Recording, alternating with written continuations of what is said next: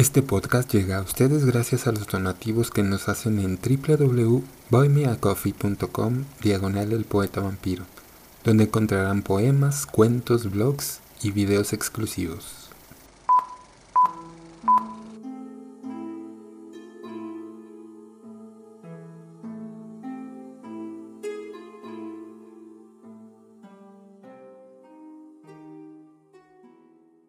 Hola, bienvenidos a un nuevo episodio del podcast. Mi nombre es Eddie Fuentes, quien los saluda desde la Ciudad de México. Yo creo que uno de los periodos de la historia del hombre más interesantes es la época medieval. Todos hemos visto estas grandes historias de castillos, de caballeros, de princesas, de reyes, traiciones, em, de estas grandes ciudades feudales. Todos hemos sabido de las grandes hazañas de los caballeros de la mesa redonda, de los caballeros que rescataban a las, a las princesas, ¿no? Creo que fue un periodo muy, muy interesante, que fue un periodo sí de mucha violencia, demasiada violencia, pero creo que en, el, en la historia de la humanidad ha sido uno de los periodos más, más interesantes y que de él, de ello, se desprende pues muchísimas leyendas, muchísimas historias. Quien no conoce a, al rey Arturo, ¿Quién no conoce a Lancelot? ¿Quién no conoce a Merlín? ¿Quién no conoce pues todas esas historias como este de caballeros, de de, brujos, de hechiceros, de pues toda la Edad Media, ¿no?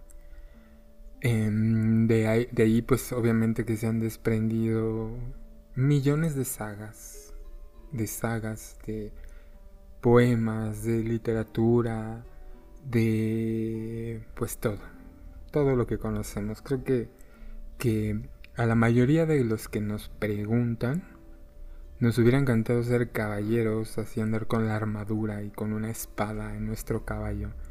Creo que a la mayoría de las personas que conocemos nos hubiera gustado vivir la Edad Media aún con las enfermedades, aún con la pobreza que había, aún con toda la suciedad, aún con todo eso, pues yo creo que ha de haber sido muy, muy padre y muy interesante conocer la Edad Media, ver este, el tiempo de las cruzadas, ver el tiempo de los vikingos contra los caballeros, contra pues todo eso, que es uno de los periodos más, más interesantes.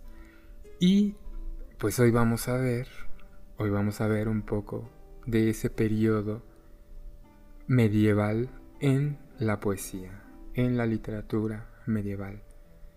Y pues también se van a dar cuenta que pues pues es demasiado rica en, en temas, demasiado rica en historia, en religión, es demasiado rica. Creo que la historia del hombre pues es muy es muy padre. La historia de la humanidad pues es muy padre y, y pues si no fueran por todos estos textos, si no fueran por todas estas historias que nos han contado desde esa época, pues no las sabríamos, ¿no? Entonces, pues vamos a ver, vamos a ver juntos de qué se trata toda esta época medieval. Les recuerdo mis redes sociales, me encuentran como el poeta vampiro en todas, en todas las redes sociales, menos en Facebook donde me encuentran como Edifuentes Podcast. Y pueden apoyarme económicamente y con sus comentarios y con todas sus preguntas y todo lo que ustedes gusten en www.buymeacoffee.com diagonal el poeta vampiro y pues para que ustedes conozcan más de mí, conozcan más blogs, conozcan más poesía, la poesía que he escrito en este año y pues los blogs que, escribí, que he escribido, eh, perdón, que he escrito en estos años. Y pues veamos, continuemos. checando la historia de la poesía. Comencemos.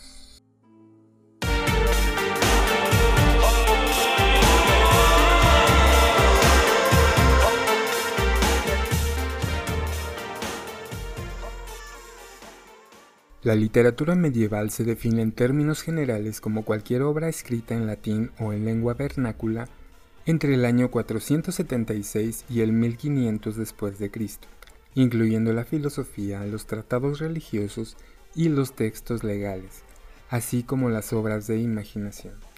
Sin embargo, el término se, se aplica a obras literarias de poesía, teatro, romance, prosa épica e historias escritas en lengua vernácula aunque algunas historias estaban en latín.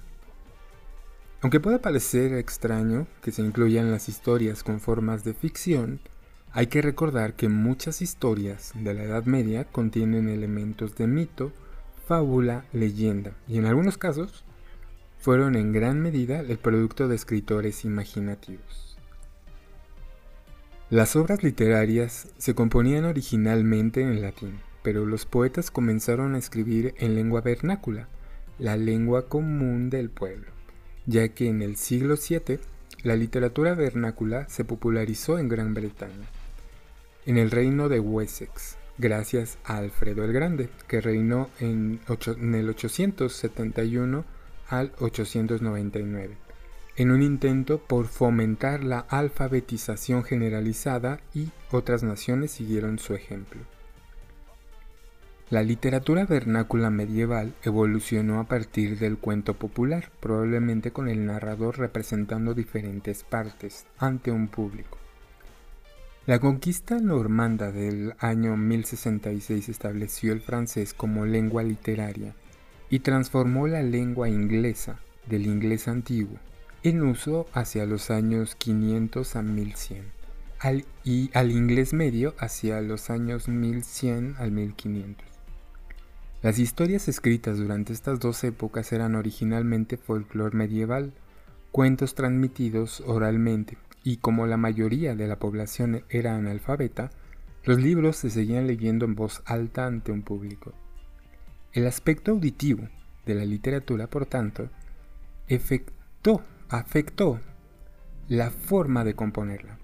Los escritores escribían para una representación de su obra, no para una lectura privada en soledad. Las tasas de alfabetización aumentaron durante el siglo XV y con el desarrollo de la imprenta hubo más libros disponibles. El acto de leer por cuenta propia para el placer personal se hizo más común y esto cambió la forma de escribir de los escritores.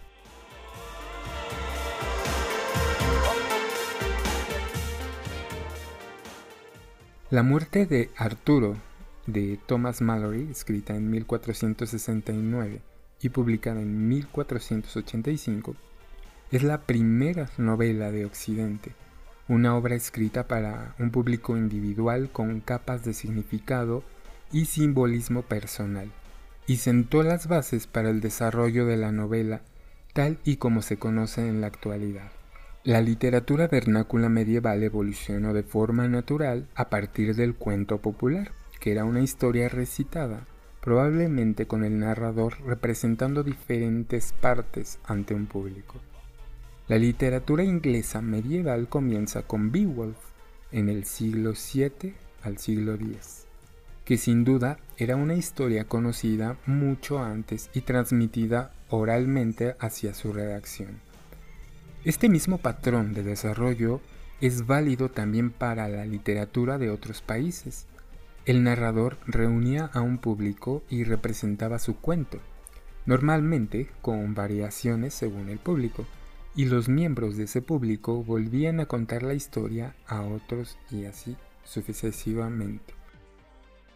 Hablemos de dos de dos de las obras más importantes de la literatura o de la épica medieval, que es Wiglaf y Beowulf. La primera literatura medieval escrita es en su mayoría una leyenda o un cuento popular plasmado en una página en lugar de recitado, pero el narrador seguía necesitando reunir y retener a ese público, por lo que escribía en lengua vernácula para que se entendiera y en métrica poética para que se recordara. La poesía, con su cadencia regular, se queda en la mente mucho mejor que la prosa. La poesía seguiría siendo el medio preferido para la expresión artística durante la mayor parte de la Edad Media. La prosa latina, salvo en algunos, en algunos casos excepcionales, se reservaba al público religioso y a los eruditos. Para entretenerse y evadirse de la vida cotidiana, la gente escuchaba a un narrador leer un buen libro en versos la poesía lírica, las baladas, los himnos eran poesía, por supuesto, pero los grandes romances caballerescos de amor cortés y los géneros de visión onírica alto medievales también se escribían en verso, al igual que las epopeyas y las lais o poemas de cuentos cortos, franceses y bretones.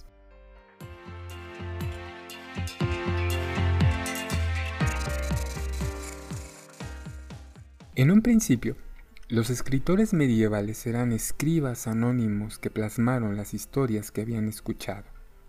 La originalidad en la escritura de la Edad Media, como en el mundo antiguo, no era un valor cultural importante y los primeros escritores no se molestaban en firmar sus obras.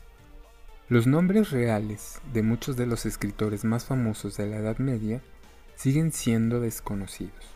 Marie de France no es el nombre real de la mujer que escribió el famoso Lais, es un seudónimo, y el nombre de Chetrien de Troyes se traduce del francés como un cristiano de Troyes, lo que podría referirse a casi cualquier persona. No fue hasta los siglos XIII y XIV cuando los autores comenzaron a escribir con sus propios nombres, sin embargo, pues ya eran conocidos o anónimos. Estos escritores crearon algunas de las mejores obras literarias de la historia.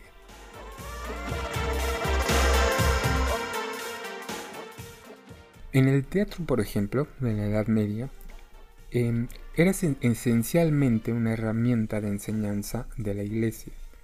Las obras de moral, las de misterio y las litúrgicas instruían a un público analfabeto sobre pensamientos y comportamientos aceptables. Las obras de la pasión, que representaban el sufrimiento y la crucifixión y la resurrección de Cristo, eran entretenimientos populares en Semana Santa, pero las obras de moral se presentaban todo el año. La más conocida es Everyman, de 1495, que cuenta la historia de un hombre que se enfrenta a la muerte y no encuentra a nadie que la acompañe al cielo, excepto sus buenas acciones. Esta alegoría surgió de un tipo de literatura latina anterior conocida como ars moriendi o arte de morir, que instruía a la gente sobre cómo vivir una buena vida y asegurarse el cielo. Las historias de la Alta Edad Media, 476 al año 1000, recurren con frecuencia a la fábula y al mito para completar y desarrollar sus relatos. Las obras de historiadores como Gildas de 500 al 570, B de 673 al 735 y Nenhuis del siglo IX en Gran Bretaña contienen elementos míticos y repiten fábulas como si fueran hechos. El ejemplo más famoso es la historia de los reyes de Gran Bretaña de Geoffrey de Monmouth en, en el 1136, escrita en latín. Geoffrey afirmaba estar traduciendo una obra histórica antigua que había descubierto recientemente, cuando en realidad estaba inventando la mayor parte de su historia a partir de su propia imaginación y de fragmentos de historias reales más antiguas que se presentaban al relato que quería contar. Su gran visión de los primeros reyes de Gran Bretaña se centra en gran medida en la historia del heroico rey Arturo, y es por eso que Geoffrey de Monmouth es conocido como el padre de la leyenda artúrica.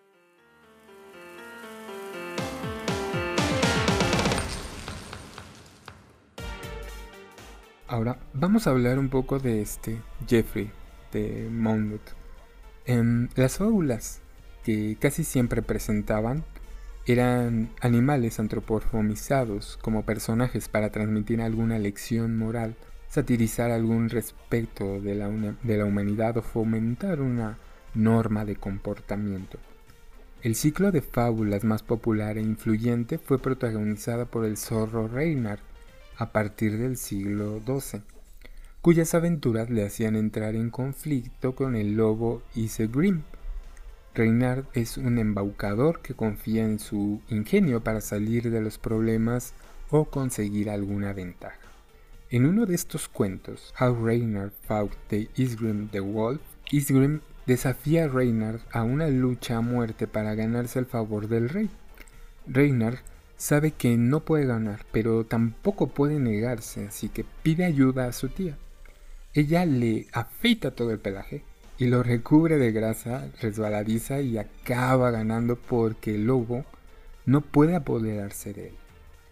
La fábula termina con Reinar siendo elogiado por el rey, como la gran mayoría de las fábulas el desvalido sale vencedor contra todo pronóstico y este tema hizo que los cuentos de Reynard el Zorro y otros personajes similares fueran inmensamente populares.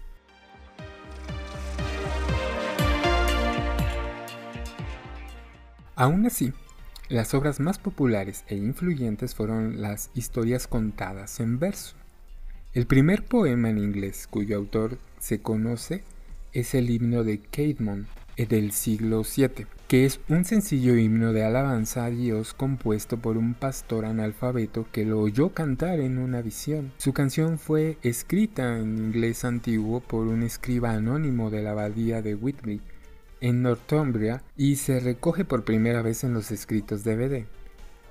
La sencilla belleza de estos primeros versos se convirtió en el estándar de la poesía inglesa antigua y se hizo evidente en obras como El sueño de la cruz, una visión onírica del siglo VII, y posteriormente en la batalla de Maldon eh, de finales del siglo X.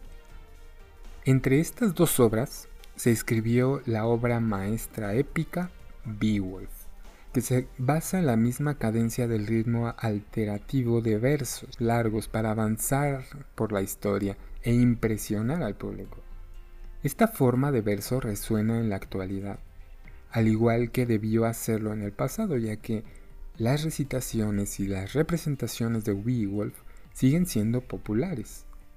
La historia es el relato épico del héroe solitario que se enfrenta y vence al oscuro monstruo que amenaza a la gente de la Tierra, un tema obviamente eternamente popular desde esa, desde esa época hasta nuestros días. Y pues en alguna ocasión pues ya había hecho, ya había, ya había leído ese, ese, ese poema. Eh, me quedé nada más en el primer capítulo, ya no continué con lo demás. Si alguna vez ustedes lo leyeron, lo escucharon, perdón, discúlpenme, lo tuve que, lo tuve que eliminar, pero pues lo vamos a volver a hacer. En uno de estos cuentos, bueno, en uno de estos sábados de cuentos, vamos a vamos a volver a ser vivos.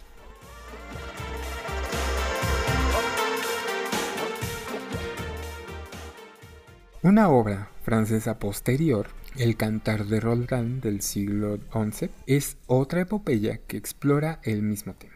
En la obra francesa, sin embargo, el monstruo adopta la forma humana de los sarracenos que amenaza la vida y la cultura cristianas. Roldán, el gran caballero de Carlomagno, es finalmente llamado a defender el paso de Roncesvalles contra el avance del enemigo y da su vida para proteger a su rey, su país y sus camaradas de los invasores. El poema fue tan popular que se dice que fue cantado por las tropas normandas en la batalla de Hastings en 1066 para levantar la moral. Los romances que se hicieron muy populares entre la aristocracia europea comenzaron a florecer por allí del siglo XII en el sur de Francia. Chatrien de Troyes, de 1130 al 1190, fue un poeta de la corte de María de Champagne, en, que vivió entre los, entre los años 1145 y 1198. Es el más conocido de los poetas románticos y sin duda uno de los más influyentes. Los poemas de Chetrien sobre la damisela en apuros y el valiente caballero que debe de rescatarla se hicieron muy populares y contribuyeron al desarrollo de la leyenda, de la leyenda del rey Arturo y sus caballeros de la mesa redonda, que finalmente realizaría Mallory en su totalidad. El género romántico, ya sea en la poesía o en la prosa, se basa en la aceptación por parte del público del concepto de que el amor verdadero nunca puede durar o es inalcanzable.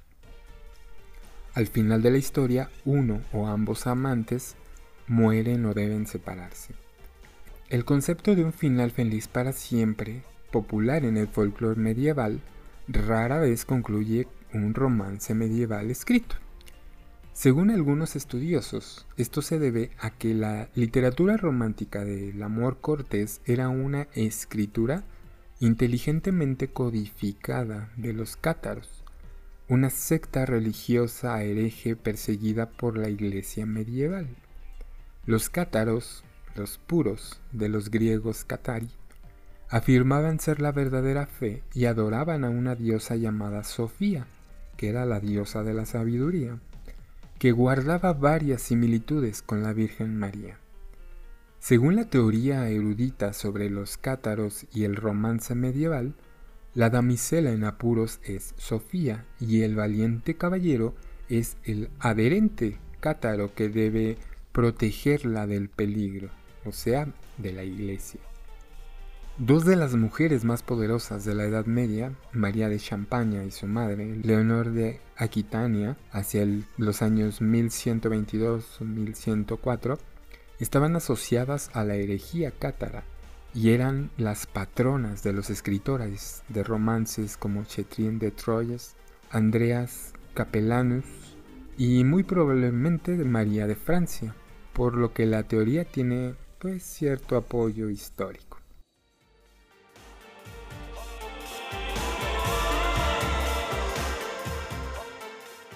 Independientemente de que los romances fueran obras alegóricas, su elevación de la mujer en los mundos ficticios del héroe caballeresco influyó en la forma en la que se percibía a la mujer, al menos en las clases altas, o en la vida cotidiana. El género se desarrolló aún más en los siglos XII y XIII por poetas como Robert de Boron, Beroul, Tomás de Bretaña, y grandes artistas alemanes como Wolfram von Eschenbach de 1170 a 1220 y Gottfried von Strasbourg de 1210, que aportaron aspectos significativos a la leyenda artúrica. Sin embargo, en el siglo XIV, la visión medieval de la mujer como propiedad había sido sustituida en gran medida por el novedoso concepto de la mujer como individuo, ejemplificado por Geoffrey Chaucer en el personaje de la esposa de Bath de los cuentos de Canterbury. Las mujeres aparecen en obras de Chartrien como individuos fuertes en el siglo XII.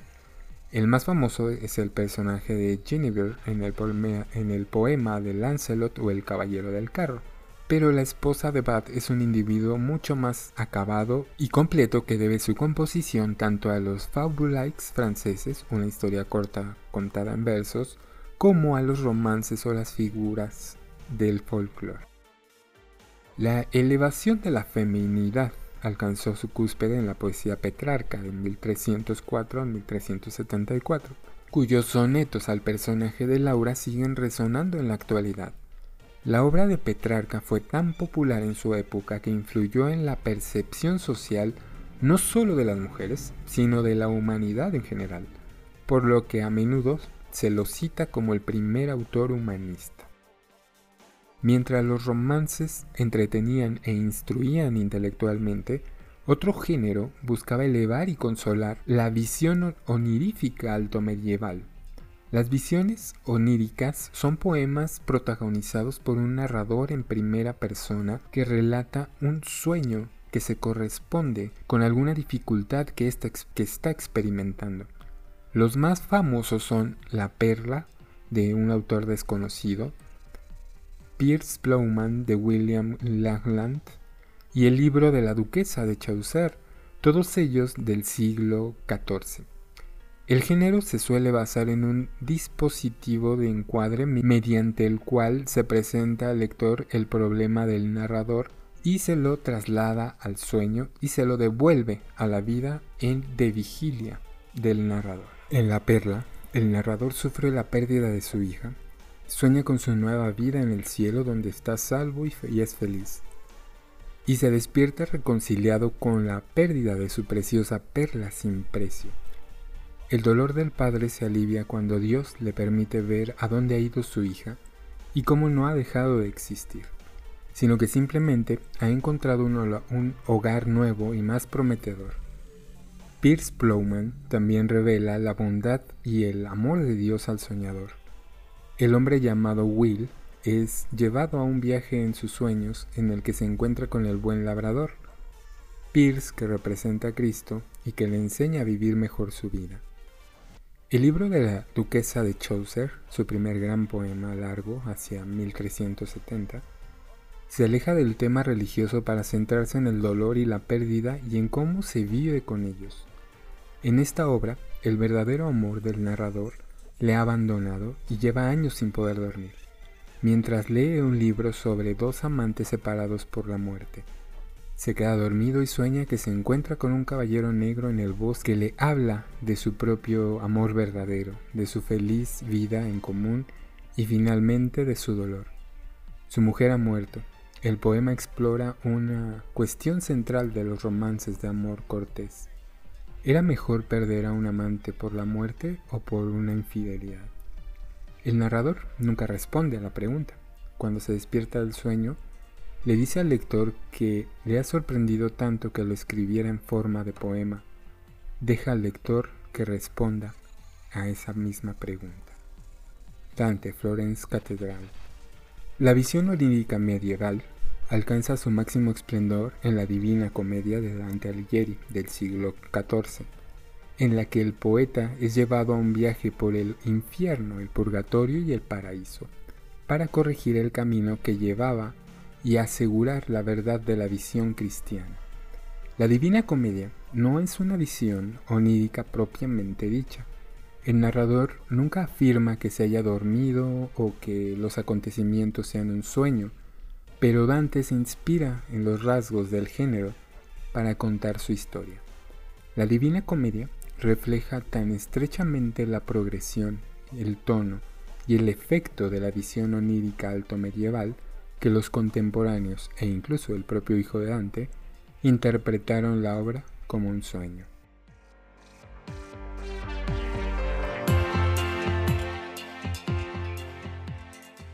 Aunque la poesía continuó siendo un medio popular en la Baja Edad Media, un mayor número de escritores comenzó a trabajar en prosa, y entre ellos había varias mujeres notables místicas cristianas como Julian de Norwich de 1342 a 1416 y Catalina de Siena de 1347 a 1380. Ellas relataron sus visiones en prosa y Marguerite Kemp en, de 1373 a 1438 dictó sus revelaciones a un escriba que las registró en prosa. Una de las escritoras más famosas de la Edad Media, Christine de Pizan, de 1364 a 1430, escribió, escribió sus influyentes obras en prosa, al igual que el gran artista italiano Giovanni Boccaccio, de 1313 a 1375, y más conocido por su obra maestra El Decameron.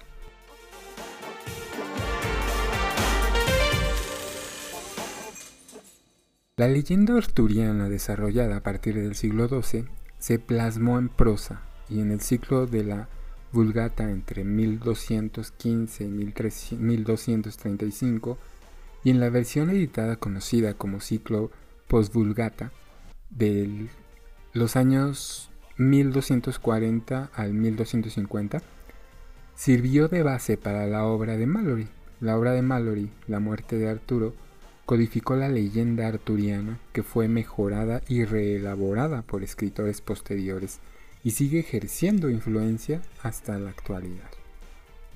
Aunque los estudiosos siguen debatiendo exactamente qué obra debe considerarse la primer novela en inglés, la de Mallory siempre es una firme candidata. William Caxton, editor de Mallory, fue uno de los primeros en beneficiarse de la nueva imprenta inventada por Johannes Gutenberg eh, hacia 1440. La imprenta de Gutenberg garantizó que la literatura medieval, en gran parte anónima y libre, para quien quisiera publicarla, sobreviviera para influir en las generaciones posteriores de los lectores.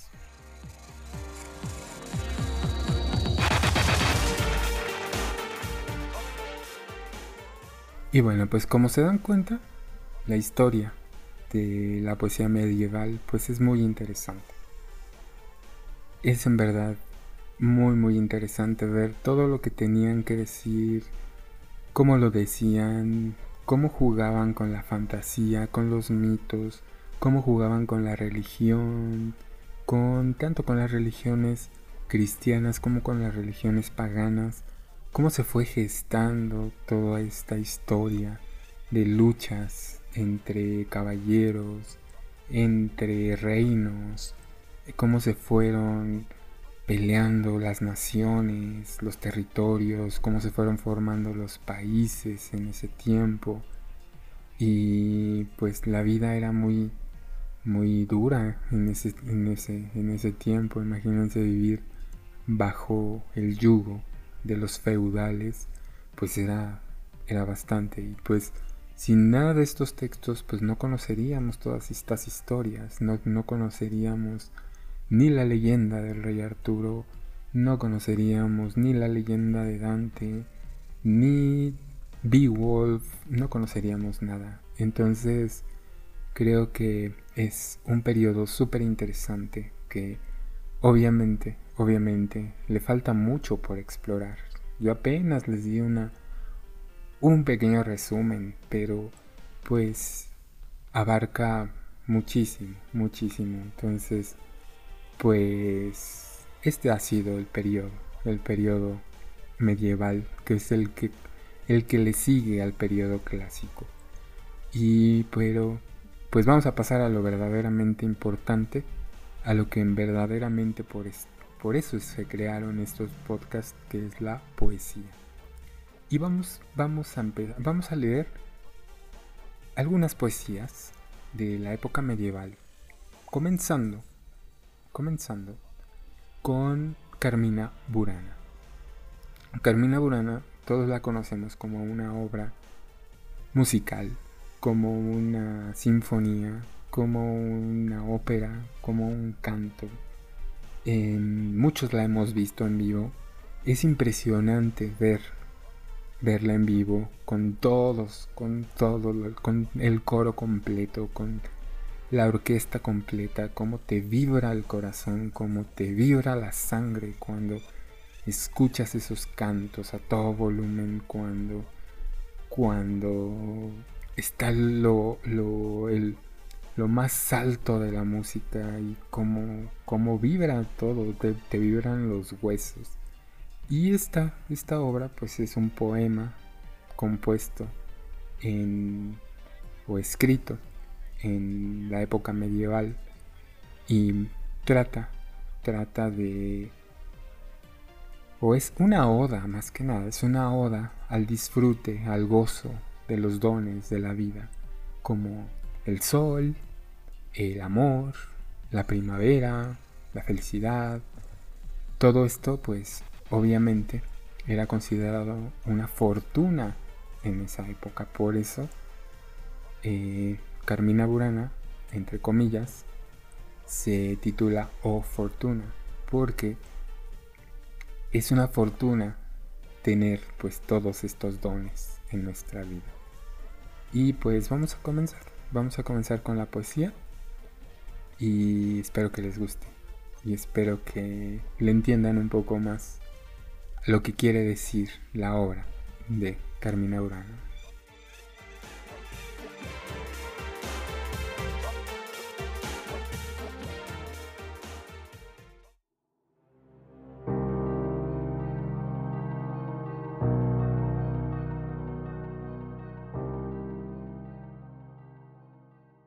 A todos conforta el sol puro y delicado. Nuevo y radiante es el rostro del mundo en abril. Hacia el amor se apresura el corazón del hombre y sobre la felicidad reina el Dios de la juventud.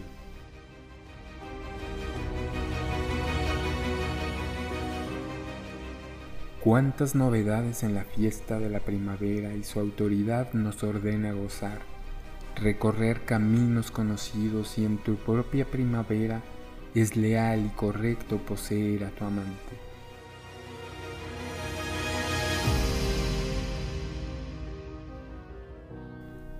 Amante fielmente piensa que confío en ti.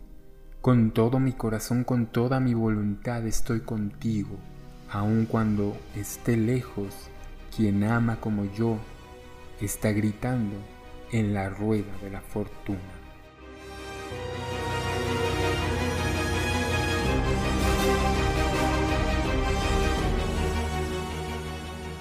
espero que les haya transmitido un poco, un poco de lo que se siente al escucharla en vivo.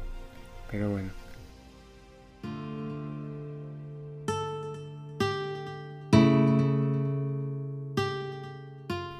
El siguiente poema, el siguiente ejemplo de la, de la época medieval. Se titula A la partida de Monsieur y fue escrito por Isabel I de Inglaterra. Y en este poema, em, la poetisa que fue regente de Inglaterra y que llenó de letras hermosas la época medieval, se cree que estos escritos fueron inspirados por un noble cuyo amor era considerado imposible para la reina. Y aquí se puede observar la dicotomía que el amor puede presentar desde tiempos remotos. Y dice así.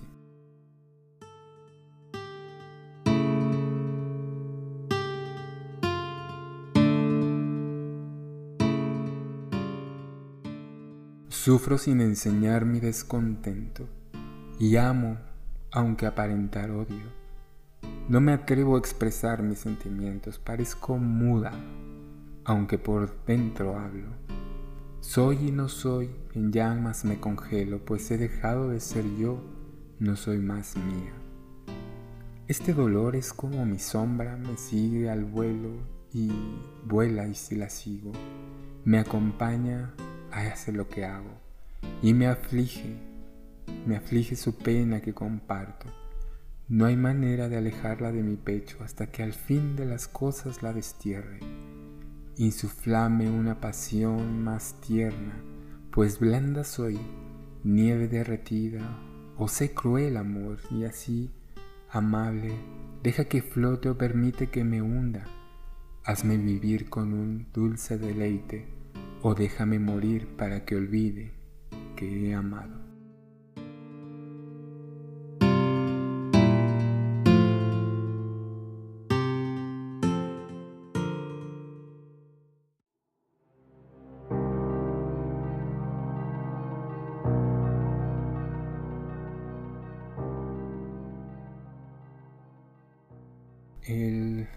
Siguiente ejemplo que les voy a dar es O Fortuna de Carmina Burana. Y dice así.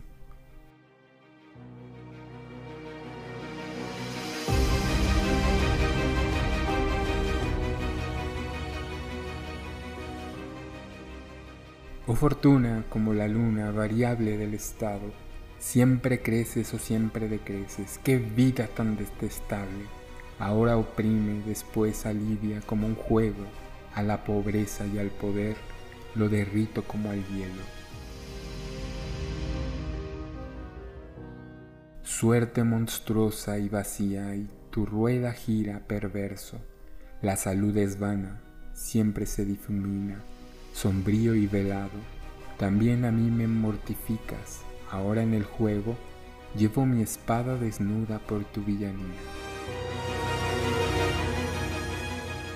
La suerte en la salud y en la virtud está contra mí, me empuja y me lastra, siempre esclavizado, en esta hora sin tardanza. Toca las cuerdas vibrantes porque la suerte derriba al fuerte, llorad todas conmigo. El siguiente se llama La melodía de las siete torres de William Morris.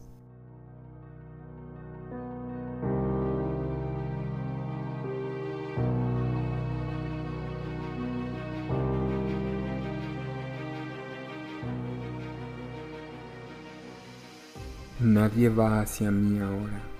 ¿Qué queda allí para ver? De las filas de almenas desoladas y por el pasado techo de plomo gris. Por lo tanto, dijo la bella Yolanda de las Flores, esta es la melodía de las siete torres. Nadie camina allí ahora, excepto bajo la pálida luz de la luna. Los fantasmas se pasean en fila si yo no pudiera verlos, sería una terrible visión. Oye, dijo la bella Yolanda de las Flores, esta es la melodía de las siete torres, pero nadie puede verlos ahora, aunque estén sentados a lo largo del foso, con los pies sumergidos en el agua y en fila, sus largos cabellos flotando al viento.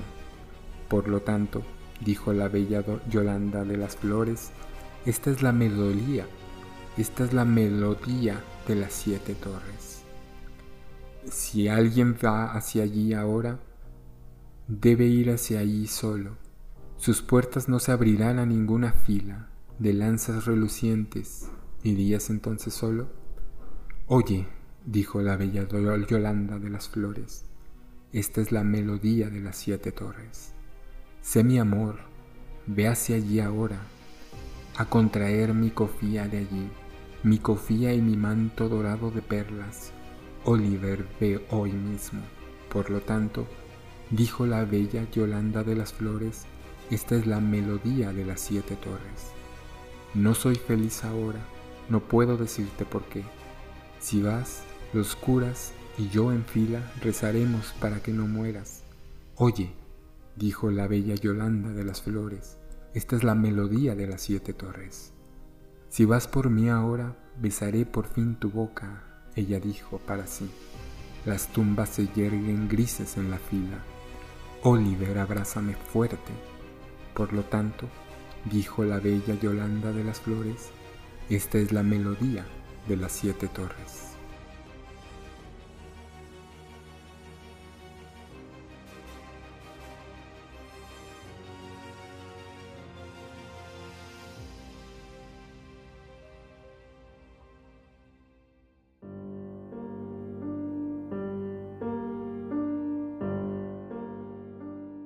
El siguiente se llama La Sepultura y es un poema medieval que habla acerca de la muerte, de lo que representa estar muerto, de lo que ahora será la morada del cuerpo inanimado y es una traducción de Jorge Luis Borges.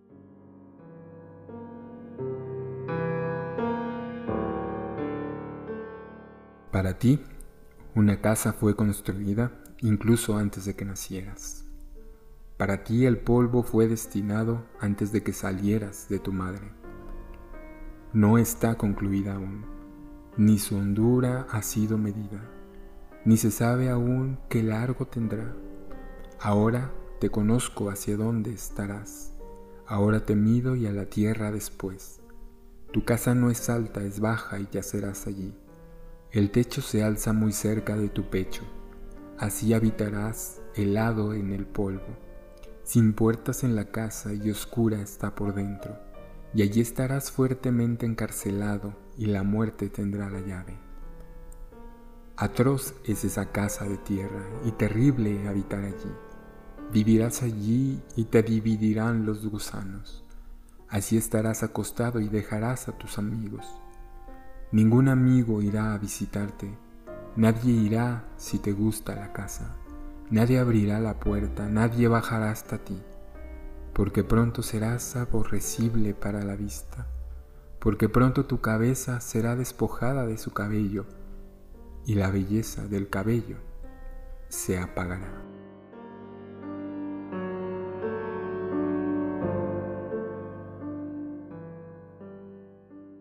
El siguiente se llama La Dama Isabel y el Caballero Elfo y es una balada medieval asociada a las leyendas de Halloween.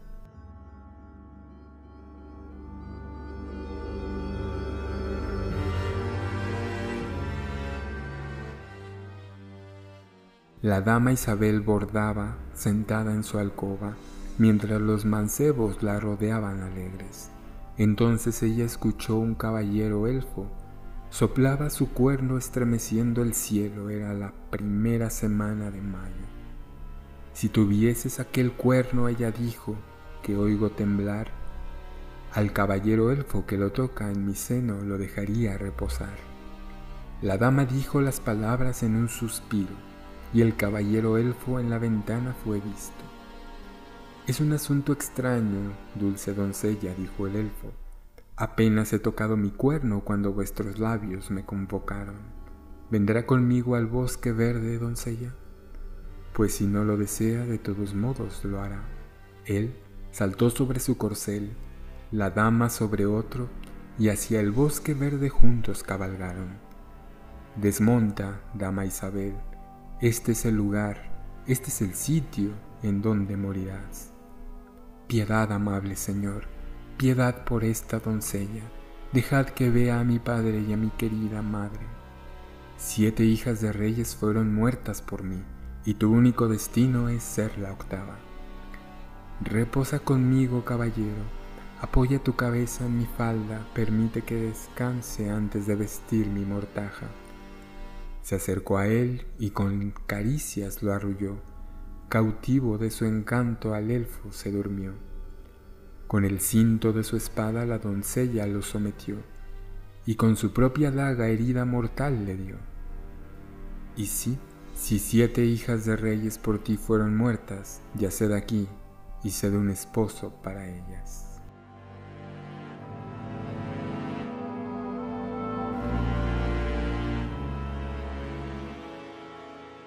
El siguiente se llama Dos Rosas Rojas a través de la Luna de William Morris.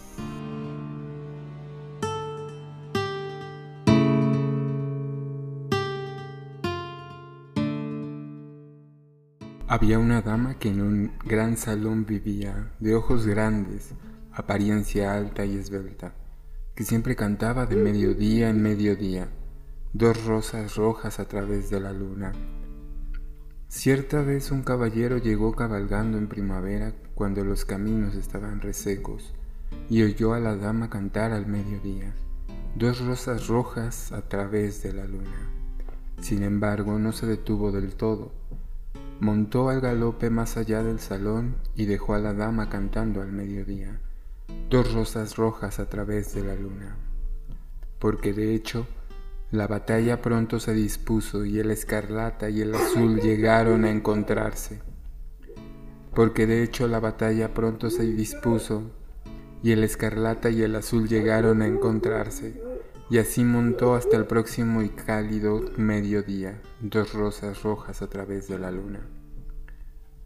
Pero el combate se dispersó de colina en colina, de molino en molino, y se dijo a sí mismo mientras se acercaba al mediodía, dos rosas rojas a través de la luna. Apenas podía verse entre el escarlata y el azul, un yelmo o un zapato dorado. Entonces gritó, mientras la batalla recrudecía al mediodía, dos rosas rojas a través de la luna. En verdad el oro perforó a través de las lanzas teñidas de azul y escarlata, y clamaron al ser cortadas al mediodía, dos rosas rojas a través de la luna.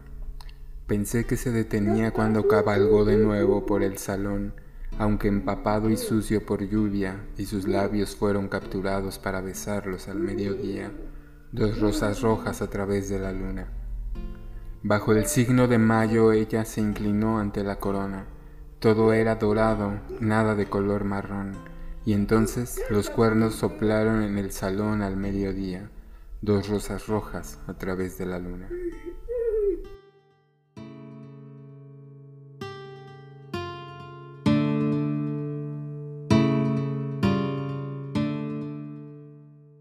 El siguiente se llama El mito de Arturo de, de J.K. Chesterton.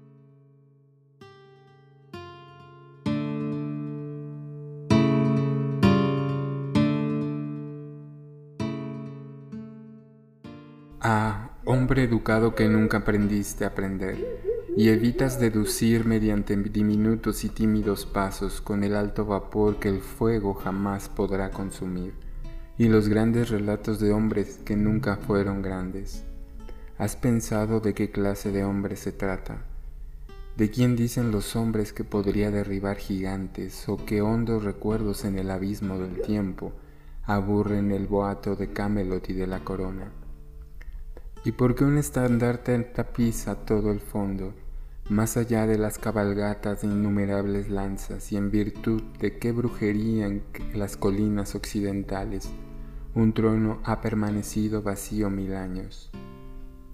¿Quién ejecuta con tal desproporción este inmenso laberinto?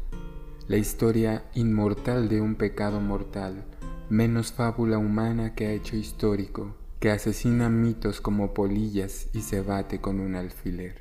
Consuélate, el resto no es difícil, jamás un mito serás, te lo prometo.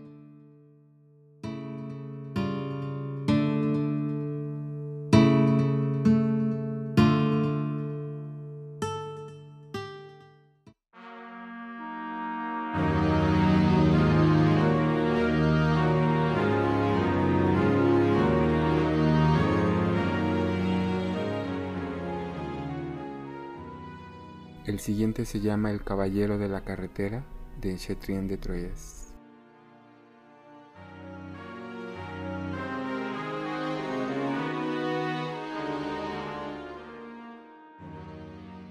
Y encuentra en un lugar hermoso un monasterio y cerca del enrejado un cementerio de muros cerrados. No era loco ni malvado el caballero que en el monasterio entra de pie para rezar a Dios mientras la joven cuida su caballo. Cuando termina su oración y regresa, hacia él se acerca un monje muy viejo, le suplica dulcemente que lo informe sobre aquello que desconoce. Y el viejo habla de un cementerio, llevadme allí, que Dios os ayude. Con todo gusto, Señor, responde el monje. El caballero detrás del monje entra y recorre las más bellas tumbas y había letras sobre cada una, nombres de los que dentro se agitaban. Título tras título el caballero lee las letras. Aquí se agita Gaubian, aquí Luis, aquí Iván. Y llegan los ataúdes con nombres célebres, caballeros elegidos, los más preciados y mejores de esta tierra y otros lugares. Lancelot y sus caballeros llegan al puente de la espada, el único camino hacia la tierra de las prisiones. Al pie del alto puente desciende de sus caballos aguas ásperas, ruidosas, rebeldes, tan terribles como las del río del diablo. Nadie en el mundo si allí cayera. Y el puente que lo atravesaba era una espada blanca y limpia, pero fuerte y escarpada, con dos lanzas a cada lado Muchos se desalentaron los caballeros pensando en leones y leopardos del otro lado.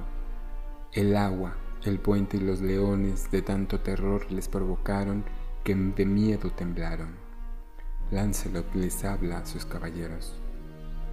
Señores, partid complacidos porque por mí os habéis conmovido, por vuestro amor y franqueza. Bien, sé que no deseáis mi mal, pero mi fe es tal que prefiero la muerte y nunca regresar. Ellos suspiran, lloran sin piedad, aunque sobre la espada se mantengan, no llegará entero ni sano del otro lado. Prefiere mutilar sus pies y manos, cruzar descalzo y caer del puente, y bañarse en las aguas intactas, mas nunca regresar.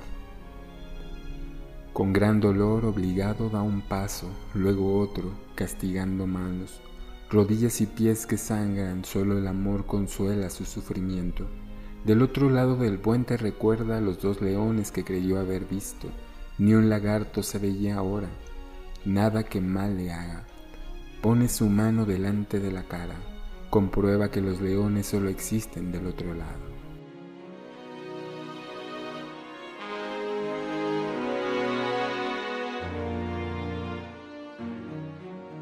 El siguiente se llama Dies Irae de Thomas de Celano.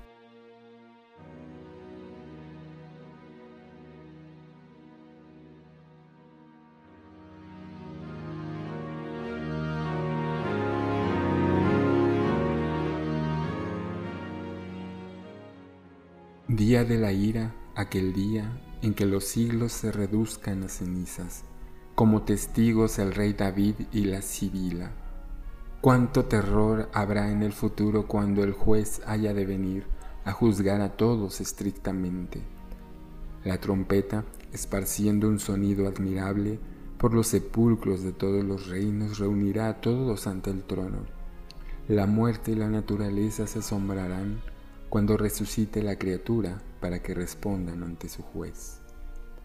Aparecerá el libro escrito en que se contiene todo y con el que se juzgará al mundo. Así cuando el juez se siente, lo escondido se mostrará, y no habrá nada sin castigo. ¿Qué diré yo entonces, pobre de mí? ¿A qué protector rogaré cuando apenas el justo esté seguro? Rey de tremenda majestad, tú, Salvas gratuitamente a los que hay que salvar. Sálvame, fuente de piedad. Acuérdate, piedoso Jesús, de que soy la causa de tu calvario. No me pierdas en este día, buscándome que sentaste agotado. Me redimiste sufriendo en la cruz, no seas vanos tantos trabajos. Justo juez de venganza, concédeme el regalo del perdón antes del día del juicio. Grito como un reo, la culpa enrojece mi rostro, perdona Señor a este suplicante. Tú que absolviste a Magdalena y escuchaste la súplica del dragón. Tú que absolviste a Magdalena y escuchaste la súplica del ladrón. Me diste a mí también esperanza. Mis plegarias no son dignas, pero tú, al ser bueno, actúa con bondad para que no arda en el fuego eterno. Colócame entre tu rebaño y sepárame de los machos cabríos, situándome a tu derecha, refutados los malditos, arrojados a las llamas voraces, hazme llamar entre los benditos. Te lo ruego, suplicante y de rodillas, el corazón acongojado casi hecho cenizas, hazte cargo de mi destino. Día de lágrimas será aquel renombrado día en que resucitará del polvo para el juicio el hombre culpable a ese, pues, perdónalo, oh Dios, Señor de piedad Jesús, concédeles el descanso. Amén.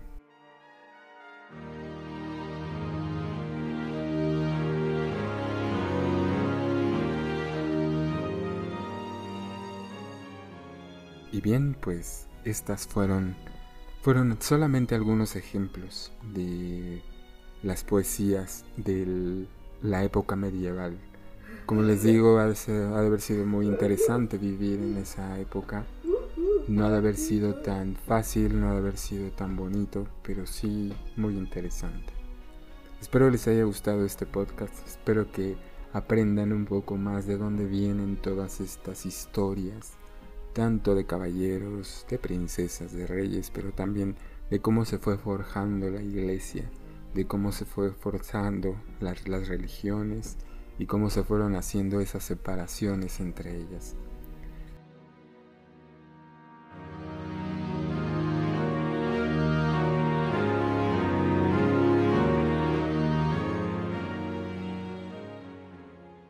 Muchísimas gracias por haberme escuchado. Mi nombre es Eddie Fuentes. Les recuerdo mis redes sociales, en todas me encuentran como el poeta vampiro, excepto en Facebook donde me encuentran como Eddie Fuentes Podcast y en www.bohemiacoffee.com diagonal el poeta vampiro donde pueden encontrar exclusivas, blogs y me pueden apoyar económicamente. Muchísimas gracias por todo y nos estamos viendo para la próxima. Les mando un gran abrazo y muchos besos sangrientos. Hasta luego.